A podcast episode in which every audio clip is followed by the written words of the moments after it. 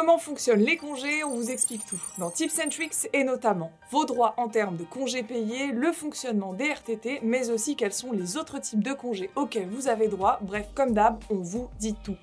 Et pour vous abonner à la chaîne et ne rien manquer, vous connaissez la musique, il suffit d'un clic sur s'abonner et d'un clic sur la cloche. Allez, moteur, action les congés payés sont un acquis social mis en place par le Front Populaire en 1936. Voilà, ça c'était la petite info cadeau pour briller en soirée.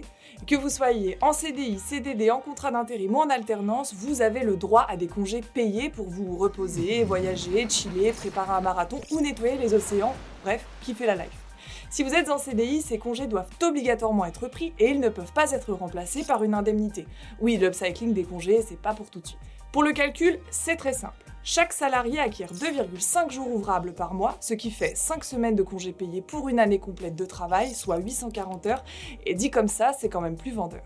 Pour connaître le nombre de congés que vous avez, jetez un œil au bas de votre fiche de paye, et on veut pas trop se lancer des fleurs, mais pour bien la comprendre, cette fiche de paye, n'hésitez pas à regarder l'épisode de Tips and Tricks qui lui est dédié. Malheureusement, vous ne pouvez pas décider de partir 4 mois aux Maldives comme ça, il y a quelques règles à respecter.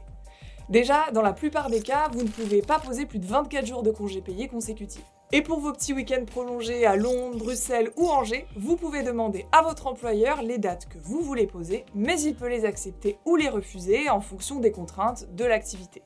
Red flag, si vous vous absentez sans l'accord de votre employeur, vous risquez une sanction pouvant aller jusqu'au licenciement. Et oui, une absence injustifiée peut être assimilée à un abandon de poste. C'est pas en mode Doctolib où vous pouvez tout annuler à la dernière minute, donc on fait gaffe. Et sachez que vous devez prendre 12 jours ouvrables consécutifs pendant la période du 1er mai au 31 octobre, c'est ce qu'on appelle le congé principal. L'employeur doit vous tenir informé de la période de congé exacte au moins deux mois à l'avance, donc ne vous inquiétez pas, vous aurez le temps de planifier votre road trip au States. Autre info sympa, les conjoints et les partenaires paxés qui travaillent dans la même entreprise ont droit à un congé simultané, et oui, l'excuse du boulot pour esquiver son plus sain, ça ne marche pas.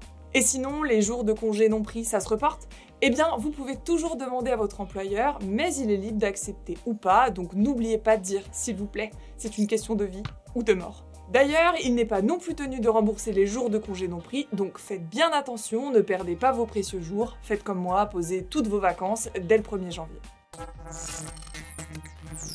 RTT, trois lettres magiques qui signifient rien tout le temps, ou plutôt réduction du temps de travail, et ça on aime, on adore.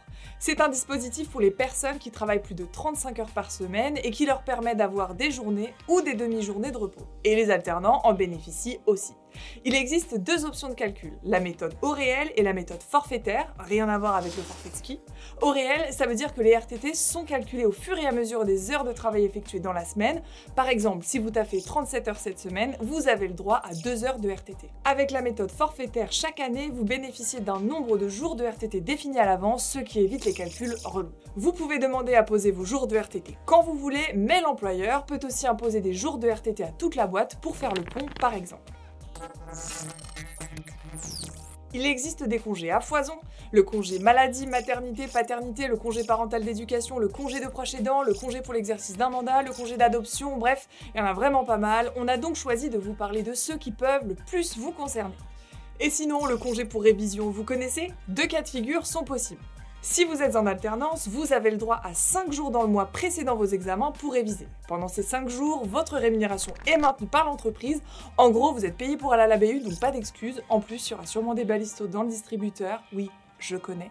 Second cas de figure, si vous avez un petit boulot en plus de vos études, vous avez aussi le droit à 5 jours de congé pour réviser, mais attention, ce congé n'est pas rémunéré. Un congé sans solde, c'est un congé non rémunéré que vous pouvez demander en cas de besoin. Il ne fait l'objet d'aucune réglementation particulière, c'est vraiment au cas par cas. À la différence du congé sans solde, le congé sabbatique fait l'objet d'une législation précise. Il peut aller de 6 à 11 mois, ce qui vous donnera largement le temps de faire une retraite spirituelle, de parcourir le monde ou encore de revoir tous les épisodes des Simpsons. Pendant cette période, vous n'êtes pas rémunéré, mais vous avez la garantie de retrouver votre emploi à votre retour. Pour être éligible à un congé sabbatique, il y a plusieurs critères. Avoir 3 années d'ancienneté dans l'entreprise, justifier d'au minimum 6 années d'activité pro, et durant les 6 années qui précèdent la date de départ, vous ne devez pas avoir bénéficié d'un projet de transition professionnelle, d'un congé pour création ou reprise d'entreprise, ou d'un précédent congé sabbatique. Bah oui, pas des M&M's qu'on peut s'enfiler comme ça sans fin. Vous devez aussi transmettre votre demande à l'employeur au minimum 3 mois avant la date de votre départ envisagée. Mais il peut la refuser si vous ne remplissez pas les conditions d'éligibilité, normales, ou s'il juge que ce congé représente un préjudice pour le bon fonctionnement de l'entreprise après consultation du CSE. Vous pouvez contester un refus en saisissant le Conseil des prud'hommes dans les 15 jours qui suivent. Le congé création d'entreprise. Ce congé permet de suspendre son contrat de travail pour créer ou reprendre une entreprise. Pour y avoir droit, vous devez avoir une ancienneté d'au moins 2 ans dans l'entreprise. Encore une fois, l'employeur peut refuser d'accorder le congé si le salarié ne remplit pas les conditions y ouvrant droit. Et dans les entreprises de moins de 300 salariés, il peut aussi refuser s'il estime que le départ aura des conséquences préjudiciables après avis du CSE toujours. Comme pour le congé sabbatique, en cas de refus, vous pouvez saisir les prud'hommes dans les 15 jours, à vos agendas prêts, partez. Le congé maladie.